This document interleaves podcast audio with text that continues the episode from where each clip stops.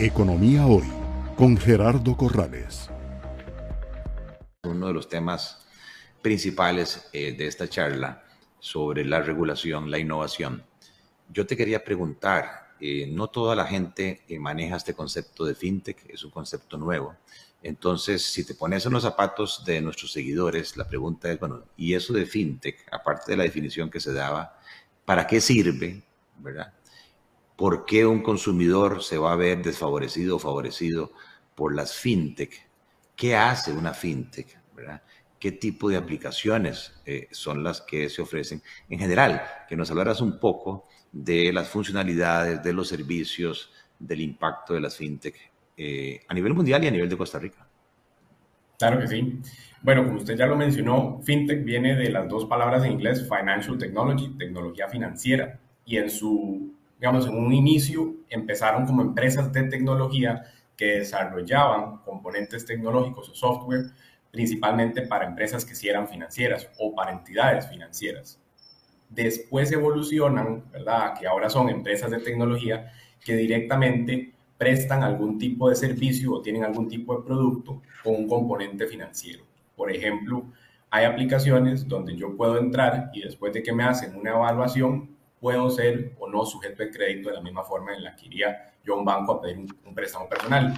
¿Cuál es la gran diferencia? En una fintech usualmente todo eso, eh, el, cliente se autogestiona, es decir, no, no habla con una persona, no tiene que ir a una sucursal, simplemente lo hace desde su computadora o desde el celular y probablemente le dan una respuesta ese mismo día, si no es que en cuestión de minutos o hay algunas fintechs que incluso son en cuestión de segundos ya está preaprobado el crédito, ¿verdad? Entonces, ¿qué hacen la fintech? También muy bien, generan inclusión financiera. Porque cuando yo soy un sujeto que no tiene un historial crediticio, probablemente en una entidad financiera tradicional, por un tema de riesgo, no necesariamente me van a prestar dinero. Pero una fintech es más propensa a poderlo hacer porque el apalancamiento que ellos hacen con la tecnología les permite mitigar mejor ciertos riesgos y operar entonces a veces en segmentos que no atiende el mercado financiero tradicional. Eso entonces les permite colocar productos como tarjetas de crédito o eh, préstamos personales, eh, préstamos a MIPIMES, ¿verdad? Y atienden entonces sectores que no tendrían ese acceso al eh, mercado o el sistema financiero tradicional y entonces eso le genera un beneficio al país, porque estas empresas y estas personas pueden seguir consumiendo, se pueden empezar a desarrollar gracias a ese acceso al crédito. Bien, eh, efectivamente, como dice José Miguel, uno de los grandes eh, temas de las fintech es que tienen una gran flexibilidad, una gran creatividad. Muchos son eh, nuevas generaciones, este, millennials y centennials que están haciendo estos desarrollos.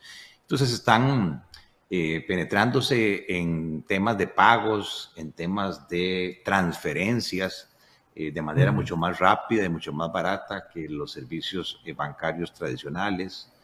Eh, también existen eh, alternativas para levantamiento de fondos o lo que se llama crowdfunding.